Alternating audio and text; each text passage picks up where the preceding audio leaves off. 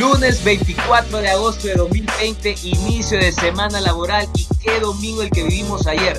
Tenemos nuevo rey europeo, el Bayern de Múnich es campeón invicto, a Neuer le debemos monumentos, Neymar ya se fue de vacaciones, el dinero no compra la felicidad, en fin, tantas lecciones que nos dejó Lisboa y qué episodio tenemos el día de hoy para hablarlo.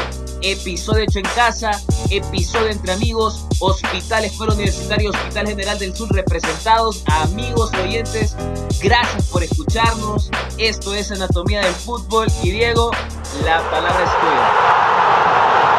Por la derecha el genio del fútbol mundial y es el tercer para Borruchaga siempre Maradona. Genio, genio.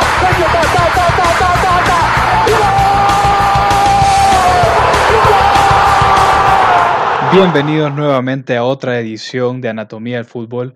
El día de hoy tenemos dos nuevos invitados, dos colegas médicos internos. El día de hoy nos acompaña Alejandro Álvarez. Bienvenido, Ale. Hola Diego, hola Alonso, hola Jason, ¿cómo están? Sinceramente para mí un honor estar aquí. yo pienso que este es el mejor podcast actualmente de nuestro país y sinceramente solo espero yo estar a la altura de lo que ha sido un gran proyecto. Muchísimas gracias por la invitación y vamos a ver qué, qué discutimos hoy de fútbol.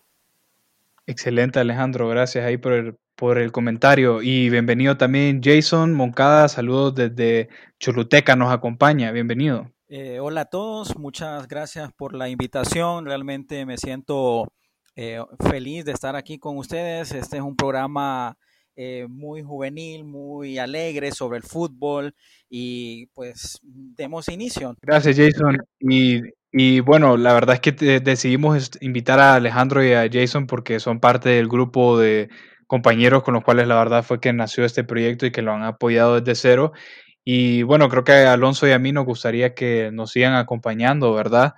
Tal vez diferentes personas más adelante, pero en esta ocasión los tenemos a ellos para poder discutir el partido que nos dejó el domingo. Y Alonso, pues me tengo que, dar la cara, como te gusta decir a vos, y pues quedé como payaso, ¿no? Ah, payaso extremo, porque el PSG, aunque no, no, no payaso extremo, payaso extremo fui yo en las últimas ocasiones, te voy a decir la verdad. El Barça, sí, Es válido, es válido. Solo pierden los que se arriesgan a ganar. Y pues, Pero arriesgarse de una manera tan. No, el Barça 2 a 1 sobre el miren, tienen razón. Diego, sí quedaste mal, pero déjame decirte que según las encuestas que yo vi en Twitter, eh, no solamente la nuestra, en Anatomía del Fútbol, sino que otras que vi de otras cuentas, mucha gente y hasta la mayoría, hasta en un 55 o 58%, votaba por el PSG y entonces yo creo que estaban enamorados de la idea de Neymar y de Mbappé y de, del futuro ese madridista que están soñando, pero eh, no andaba tan mal y al final solo fue por la mínima, entonces, no sé, ¿qué, qué te pareció el partido? Bueno, ahora que sé ese comentario de por la mínima, yo creo que quedé decepcionado totalmente en cuanto a los goles que esperaba en el partido. No digo que el partido me aburrió, claramente fue un partido pues rico en táctica, muy bueno. Pero sí, e, e incluso mencionar que muchas casas de apuestas habían incluso aumentado por un gol su, su barra estándar, por decir algo, en cuanto a los goles que se esperaban, que por lo general hay apuestas que uno puede hacer, por decir, por ejemplo, más de tres goles o menos de tres goles, ¿verdad? Que, un, que, que, es una, una, barra estándar, pero para este partido se aumentó. Entonces, es decir, que no solo yo esperaba muchos goles, sino que también las, las, demás personas. Y también algo que puedo mencionar eh, que tenga que ver con eso, esa oportunidad que tuvo Mbappé al final del primer tiempo, siento que es la que más pudo haber aprovechado el PSG y eso hubiese condicionado el partido para que hubiéramos visto muchísimos más goles. Y también hubiésemos visto algo que, que personalmente quise ver, creo que lo mencioné en el episodio anterior, que yo quería ver ese Bayern venir desde atrás, ¿verdad? Cómo reaccionaba ese equipo tras ir perdiendo.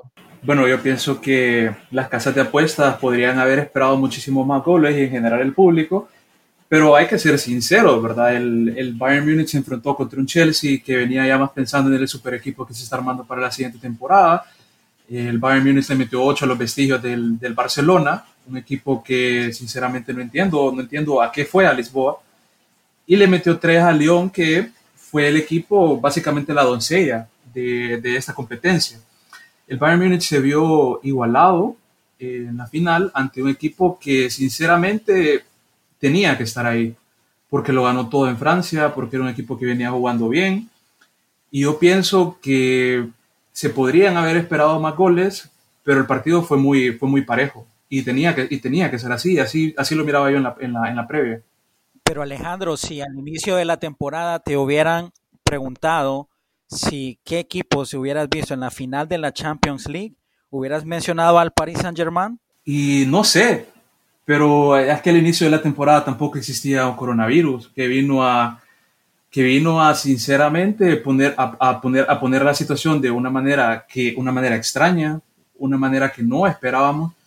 Entonces, eh, si bien es cierto, el coronavirus vino a afectar dentro de lo que cabe, en el contexto en el que estábamos, llegaron los que tenían que llegar. Alejandro, y me alegra que estés hablando de, del, del PSG tan cálidamente y que a pesar de que no haya sido sorpresa para vos de que esté en esta final debido a las circunstancias del COVID y la pandemia, yo quería preguntarte, porque en las últimas semanas vos decías comentarios, vamos a decirles... Ya sabía que venía esto, ya sabía, pero estoy listo. Venían comentarios... Ok, ok. Venían comentarios que son sinceramente, pues, algo extravagantes. Decime, ¿Neymar sigue siendo el mejor jugador del mundo o solamente fue ayer? Bueno, yo admito que dije que Neymar era el mejor jugador del mundo. Lo dije claramente después de que vos dijiste que Kevin De Bruyne es el mejor jugador del mundo. Y yo me muero con eso. ¿Te sigue siendo el mejor jugador del mundo. Ah, ok. Te cuento algo que ganó Kevin De Bruyne este año. Nada.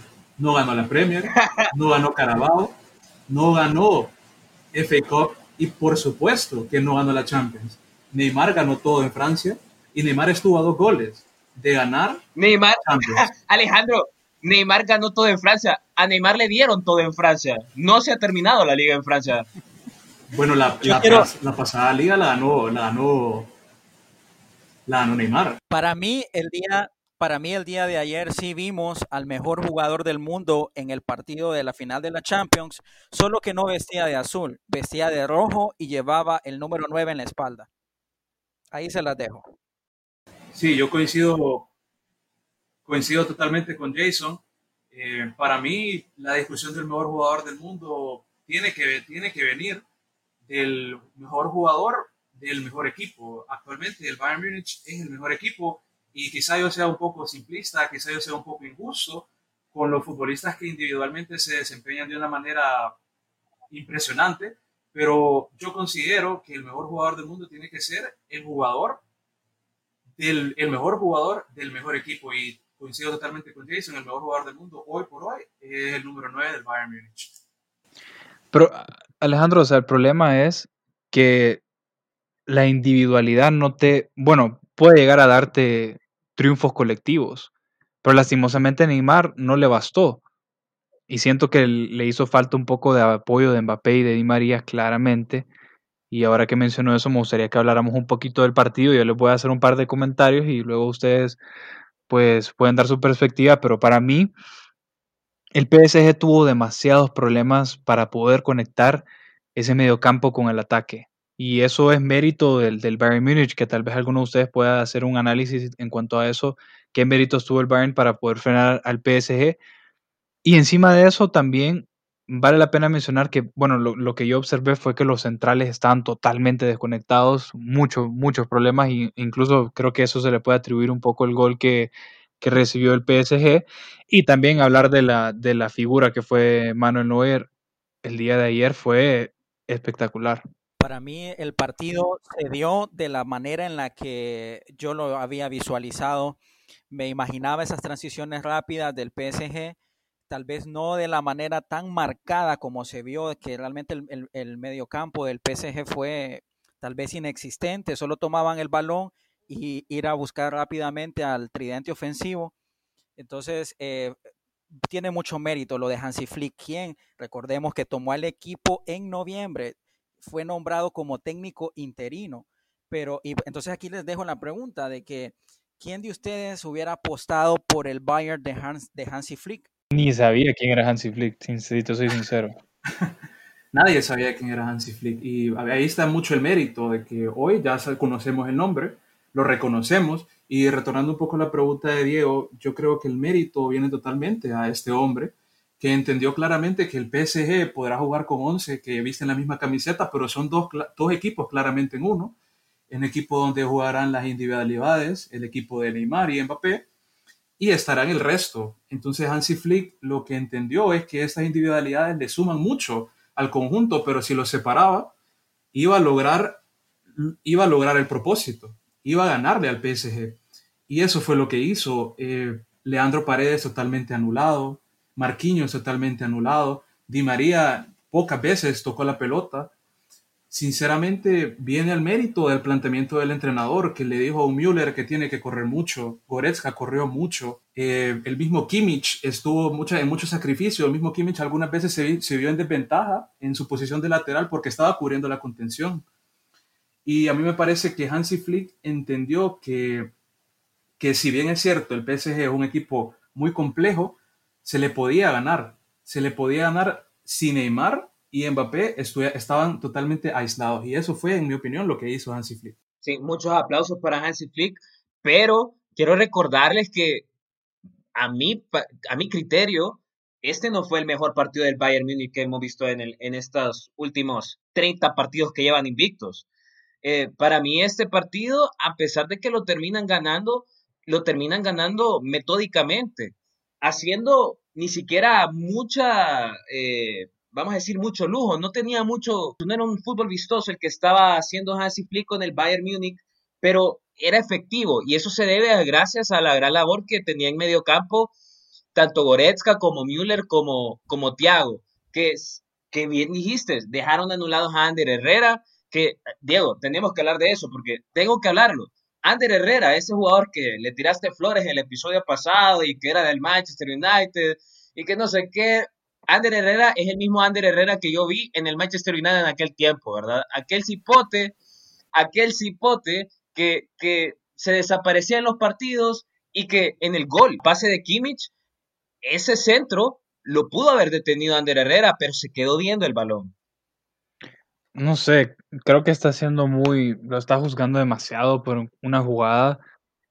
Creo que tenés que, o sea, a veces, a veces tenés que tomar ese tipo de decisiones, pues te quedas parado, a Chicago no, o sea, un centro tampoco es algo que te puede matar de un solo, ¿me entendés? Tal vez él no vio detrás que sus defensas pues no estaban bien organizados y pues le salió caro, pero no, yo no le atribuiría el gol que fuera culpa de, de Ander Herrera. Incluso yo más bien cuestioné su salida, más que todo porque Leandro Paredes tenía a María.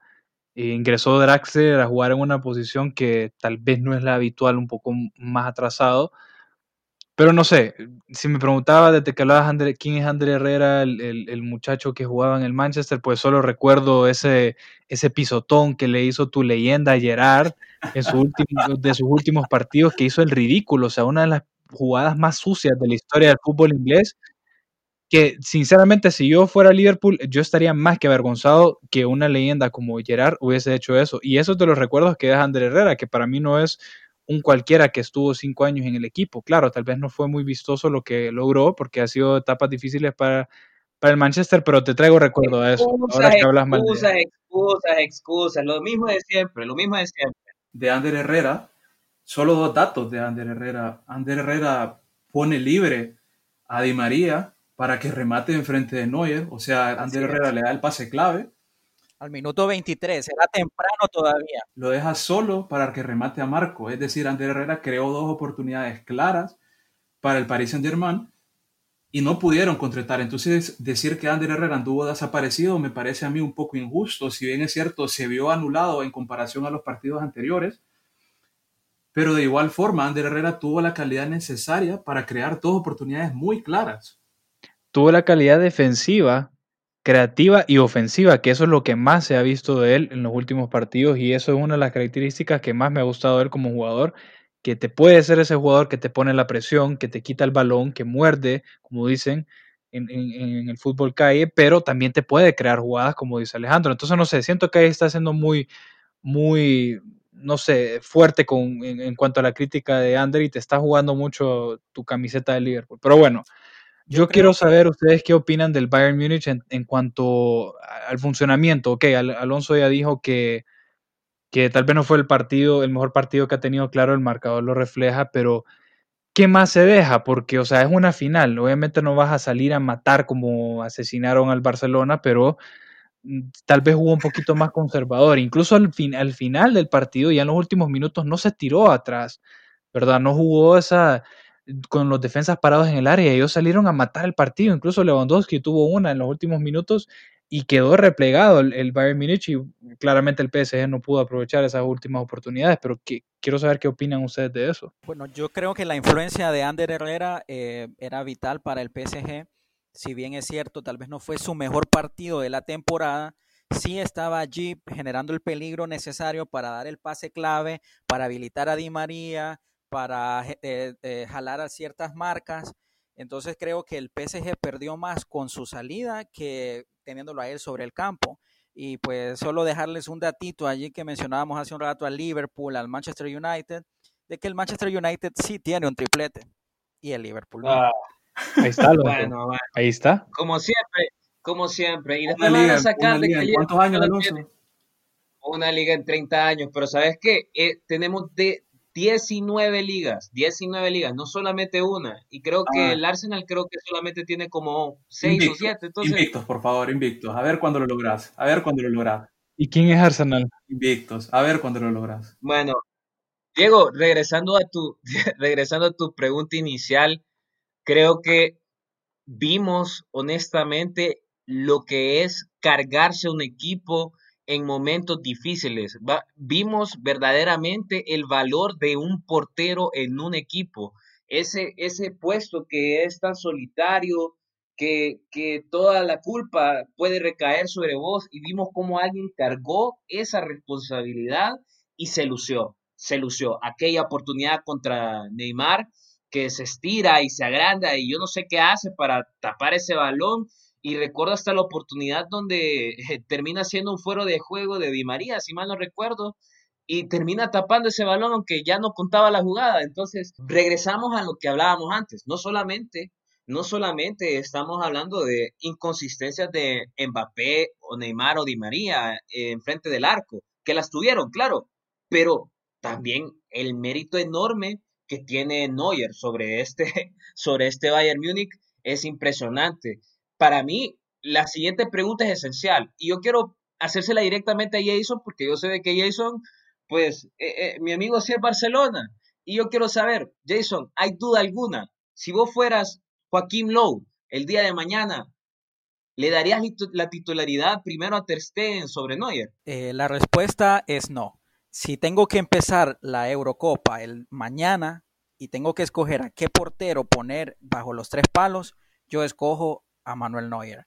Y no significa que el, que el nivel de Ter Stegen esté, esté bajo, no, sino que el partido que vimos ayer de Manuel Neuer fue impecable, fue una exhibición imperial la que pudimos ver en, en los 90 minutos y el, el, pues no hay duda, ¿no? En el arco, es cierto, Ter Stegen ha sacado muchas, tiene unos reflejos increíbles, tiene un nivel prometedor, pero... Es difícil borrar ocho goles, Jason difícil borrar ocho goles.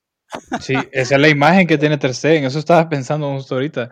Y hay que sumarle, bueno, la experiencia de Neuer, campeón del mundo, 34 años. Y estoy de acuerdo con, con, con Bob Jason, creo que hoy por hoy sí lo dejo a él, pero a futuro Ter Stegen es el dueño de ese, de, de ese arco de Alemania. Y para mí lo más que llega Neuer jugando, por lo menos en selección, tal vez unos dos años más. Sabemos que los arqueros duran muchísimo más, bueno, vemos el ejemplo de Buffon, pero creo que ya para el nivel en el que va a estar Ter de aquí a dos años, definitivamente debe ser titular. Bueno, yo quiero eh, comentar acerca de la pregunta que había hecho vos, Diego, del nivel del Bayern. Eh, ¿Qué hizo el Bayern? ¿Por qué el Bayern es mejor? Eh, ¿por, qué, ¿Por qué Neuer se vio tan? Y la verdad, la respuesta a esa pregunta es que esa es la filosofía juegan los hermanos. Esa es la filosofía de los bávaros. Sinceramente, hoy jugaron muy mal Boateng, jugó muy mal Zule, jugó muy mal Alaba. Kimmich eh, se vio muy comprometido, como ya había mencionado. Pero, pero el Bayern, cuando no está uno, tiene por seguro que va a estar el otro. Hoy no estuvieron los centrales, pero ahí estuvo Neuer cuando fue necesario, porque todas, todas las intervenciones que tuvo el PSG, todas las llegadas que tuvo el PSG, fueron errores de la defensa. Alaba le entrega una pelota, una pelota a Mbappé, Mbappé se la pasa a Ander Herrera, Ander Herrera se la devuelve y ahí estaba el gol del PSG. Fue error de Alaba, pero ahí estuvo Neuer también. Entonces yo creo que vale la pena resaltar, vale la pena alabar también la filosofía y la mentalidad con la que juegan los alemanes. Sinceramente, me parece a mí impresionante cómo cuando un jugador no está, aparece el otro. Y yo creo que eso es algo que nos tenemos que llevar nosotros de, de esa expresión, de esa, de, bueno, de, de, ese juego que vimos nosotros ayer. Y hablando sobre eso, voy a dar otro dato importante de que recordemos que Thiago no era titular indiscutible en este equipo del Bayern Múnich, sino que tomó la titularidad secundario a la lesión de Pavard en el lateral derecho y gracias a eso tuvo que retroceder a Kimmich, que es un jugador impresionante con una habilidad y una técnica, pues podemos decir, eh, digna de, los dioses del Olimpo. Y mientras que Thiago, siendo banca del Bayern Múnich, hay otros equipos que sueñan y aspiran con tener a Thiago en sus equipos, ¿no? Ahora, ahora que hablas de eso, Jason, disculpa Alonso, yo creo que quiero hacerles una buena pregunta en cuanto a las plantillas en, contra, ¿verdad? El PSG contra el Bayern Múnich. Para ustedes, individualmente, ¿el PSG es un mejor equipo que el Bayern Múnich o no? Diego, individualmente, no. Yo prefiero siempre al Bayern Múnich que, que el PSG. Mira, podemos ir jugador por jugador. Y honestamente, me quedo con Neuer sobre Navas. Me quedo con Lewandowski sobre Mbappé. Me quedo sobre Thiago a Marquinhos. Prefiero a Goretzka que a Paredes. Los centrales. Eh, prefiero a Boateng que a Kimpembe. Entonces, yo creo que en papel veíamos a este PSG como un equipo lleno de estrellas. Pero la verdad, lo que tiene este equipo, sí son estrellas, pero son estrellas solamente en el en, en ataque.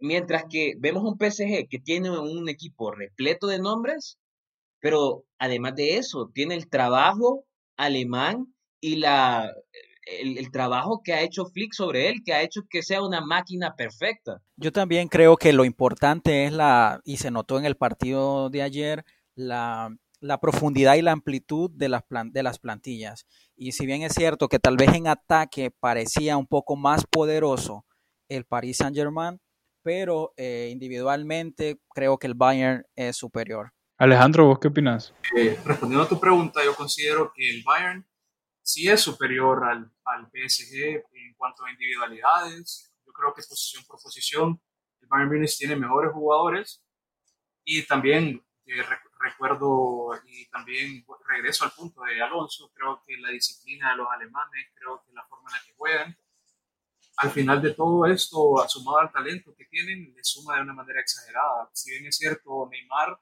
y Mbappé son dos jugadores que se mencionan mucho, que, esperamos mucho de ellos.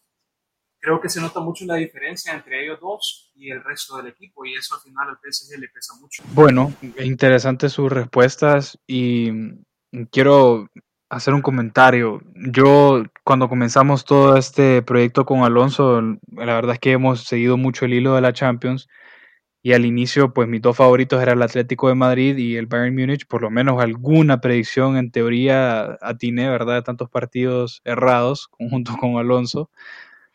Y bueno, yo le voy a ser bien sincero. Para mí este equipo del Bayern Múnich en papel, así como lo vi, jamás pensé que iba a poder llegar a ser eh, algo tan histórico, ¿verdad? Pienso que sí está condicionado el factor de la eliminación directa, que bueno, incluso se está mencionando que podría instalarse como algo fijo, ¿verdad? De hacerse ese sistema como en los mundiales, incluso para la Champions. Yo pienso personalmente que eso te condiciona bastante llegar a ganar absolutamente todos los partidos para ser campeón, porque ganar de visita en Champions con público y todo eso, bueno, ustedes saben que es muy, muy complicado, incluso en Francia, pues hasta el mismo Barcelona ha ido a, a perder cuando hizo esa remontada, pues cuando tenían buenos tiempos, ¿verdad? Em, yo creo que en otros tiempos el Bayern Múnich en papel hubiese tenido un equipo incluso muchísimo más impresionante cuando teníamos a Philip Lahm, estaba incluso Bastian Schweinsteiger, teníamos a Robben, teníamos a Ribery, era un equipo increíble, imparable. Incluso, bueno, en esa final que yo mencioné en el episodio anterior, que jugaron contra el Chelsea en casa y la perdieron, que tenían todo para ganar, para mí ese equipo en, teoría estaba incluso para hacer muchísimo, em, o sea, cosas mucho más grandes, ¿verdad? Este, en caso de este triplete, eh, esta Champions ganando absolutamente todos los partidos. Yo no sé ustedes qué piensan, pero yo aquí soy sincero, como decía al inicio, yo no conocía a Hansi Flick era quien le reclamaba a Lowe por sacarse los mocos en los partidos porque decía que le daba pena. Era pues el asistente que estuvo presente en esa, esa goleada de Alemania-Brasil, que se vio, se, vieron esos aires de, de ese Alemania campeón en ese partido contra el Barça, incluso seis años después, esos algunos que otros jugadores que estuvieron ahí también. Entonces, no sé, ese es mi comentario en cuanto al Bayern Munich. Tal vez lo subestimé demasiado y tal vez este equipo está incluso para cosas más grandes, o sea, para repetir esas Champions en hilo como lo hizo el Real Madrid. ¿Y quién le, quién le puede quitar esa, esa predicción al, al, al Bayern Munich en este momento? Yo diría que nadie. Muy interesante todo eso que dijiste, excepto una cosa. Yo creo que, si bien es cierto, el Bayern termina siendo campeón invicto, pero este formato de a muerte súbita, partido único, de eliminatoria, partido único, no beneficia a estos equipos como el Bayern Múnich. Es más, yo creo que hace todo lo contrario, porque yo siento que a dos partidos cualquier equipo grande te puede remontar. Lo vimos con el Liverpool el año pasado, o bueno, el mismo Real Madrid ha probado que inclusive contra una oposición enorme o contra un equipo que hay que remontarle un partido, siempre se puede sacar esa grandeza, ¿no?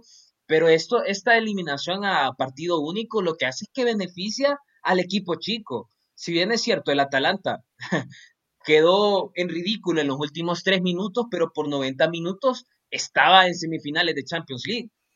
Me refiero a que por poco pudimos haber visto un Atalanta versus Bayern Múnich fácilmente en esta final de Champions.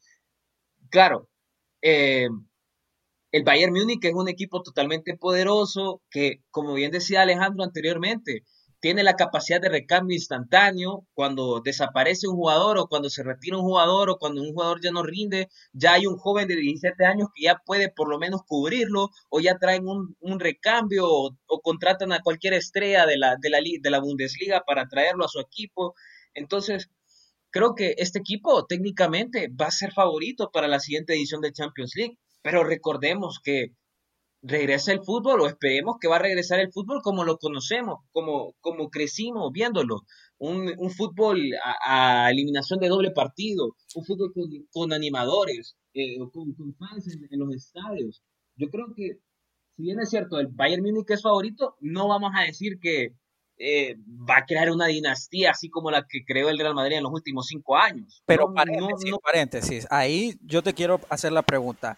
Mencióname otro equipo que haya ganado la Champions con tanta autoridad como lo hizo el Bayern Múnich en esta ocasión. Ni siquiera el tricampeonato del Madrid. Independientemente del formato. Es que eso es lo que quiero hablar, Jason. Claro. te doy el punto, Alonso, sí, tienes toda la razón. Pero cuando tiene razón Jason, es una buena pregunta. ¿Cuándo hemos visto un equipo así, así de imponente? Fue una, fue una planadora durante todo, ganó todos sus partidos. es el primer equipo que gana, que gana la Champions ganando todos los partidos que disputó. Solo pongamos eso en contexto y sepamos de que ningún otro equipo en toda la, historia de la Champions ha ganado eh, con tanta autoridad y sin dejar lugar a dudas el título. Yo quiero, pues, yo quiero opinar también, solo retornando a lo que decía Diego, que quién se esperaba que los alemanes estuvieran hoy aquí. La respuesta a esa pregunta es que los mismos alemanes esperaban estar hoy aquí. La filosofía de los hermanos es una filosofía impresionante, basada en la disciplina, basada siempre en una planificación. Yo pienso que esta es la manera que deberíamos aprender a, manejar nuestros equipos, a, a planear por nuestros equipos. Siento yo que los alemanes nos están dando una lección de cómo a pesar de las circunstancias, siempre hay que seguir enfocados, siempre hay que seguir entrenando, siempre hay que seguir con los planes de nutrición de la manera adecuada yo considero que los alemanes esperaban estar aquí, sabían que iban a estar aquí.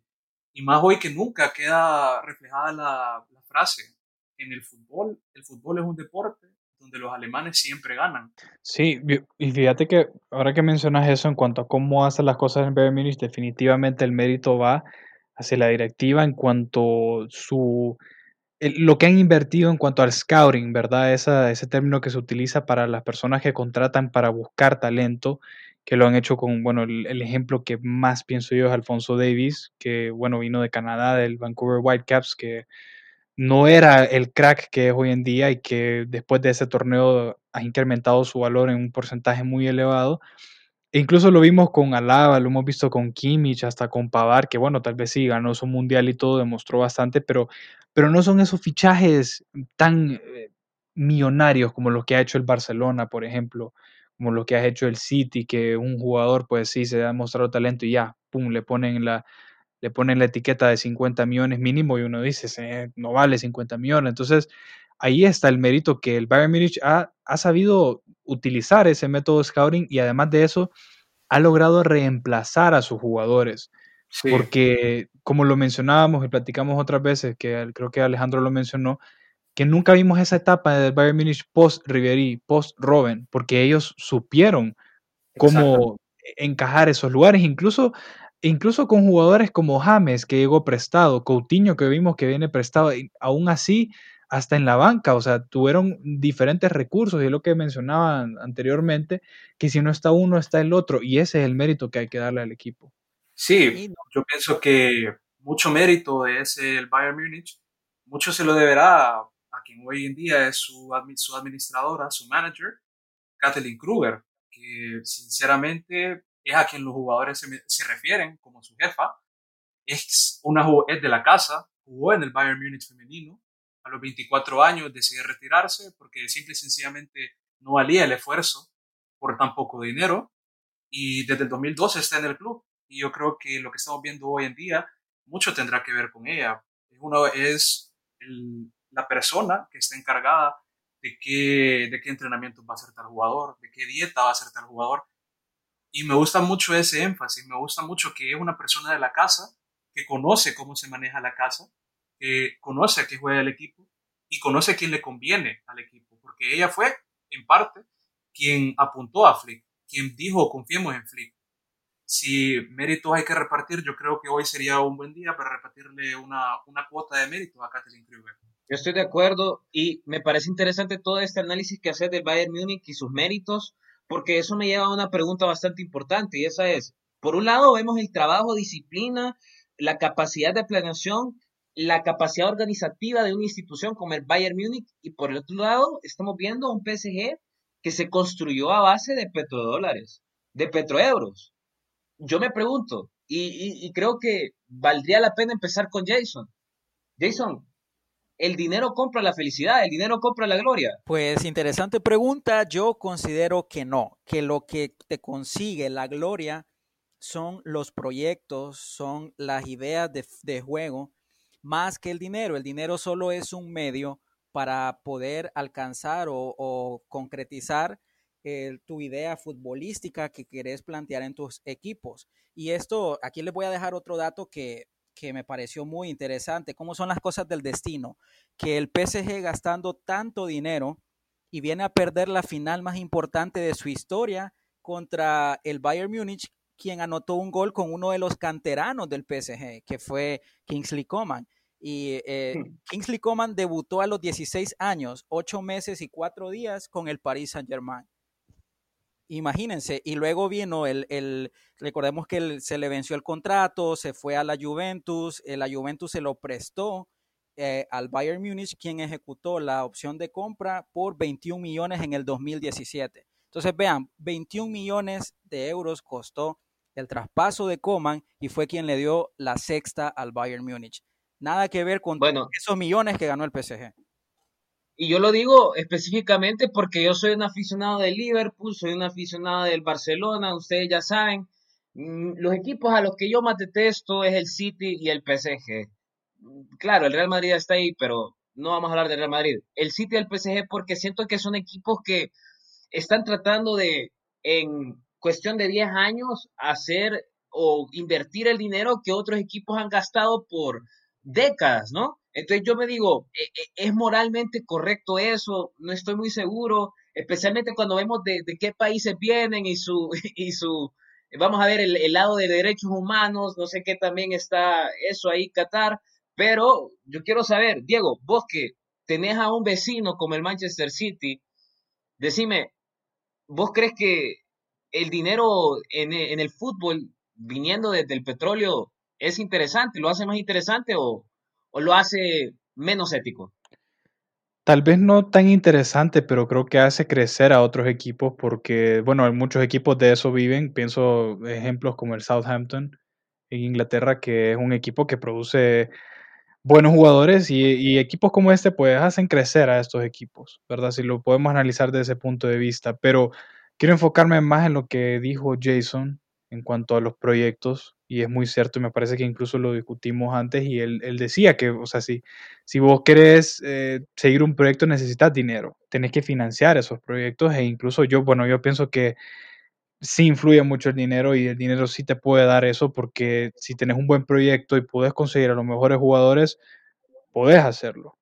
Pero también está el factor de suerte, porque muchos de estos equipos tienen mala suerte para fichar, que son fichajes al final malos, pues, que los jugadores no, cumplen con las expectativas que, ellos dan. Entonces, me quedo con, con ese comentario y ya que estamos mencionando tantos equipos, yo quiero hacerle una pregunta a ustedes para que ya vayamos cerrando esta, esta edición.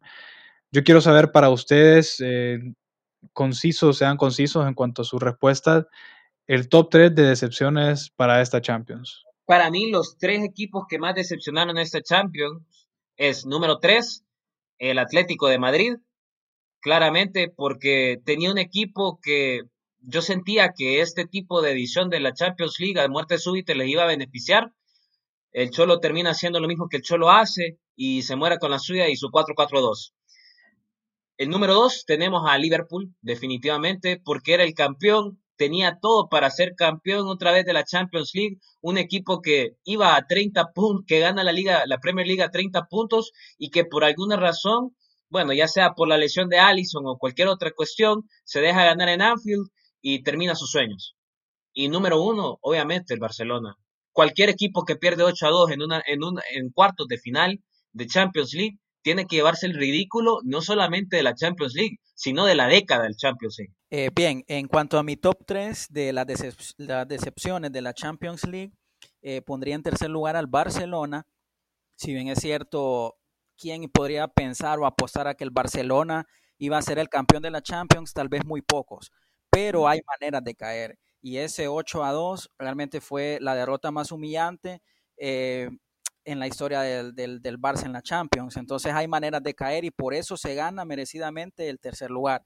En segundo lugar pondría la Juventus de Turín porque tiene eh, una gran plantilla, se ha preparado, se ha reforzado con un único objetivo que es ganar la Champions, porque ya la liga ya se sabe que, que la ganan pues prácticamente jugando bien, jugando mal, sin jugar, pero la ganan.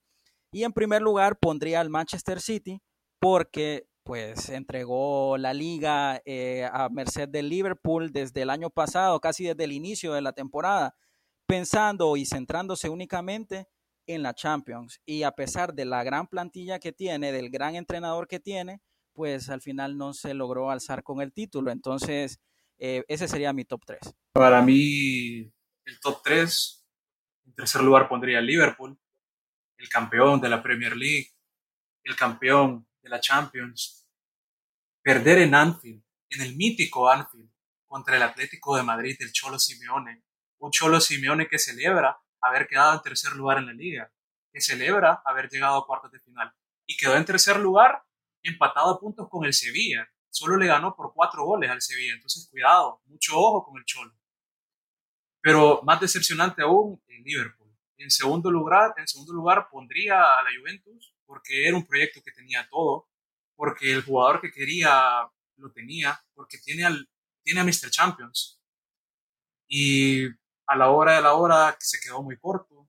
Y yo en primer lugar, porque mi corazón me lo dice, porque, porque así soy yo, eh, mencionaría al Real Madrid, sinceramente, dejaron mucho que desear era un equipo que se tocaba el pecho, que se inflaba el pecho hablando de que de que venimos ganando 10 partidos de 11, que somos los reyes de Europa, que ganamos tres Champions seguidas, que ganamos cuatro en cinco años, de esa misma forma, con esa misma euforia que nosotros hablamos del madridismo, tenemos que ser críticos con el Madrid.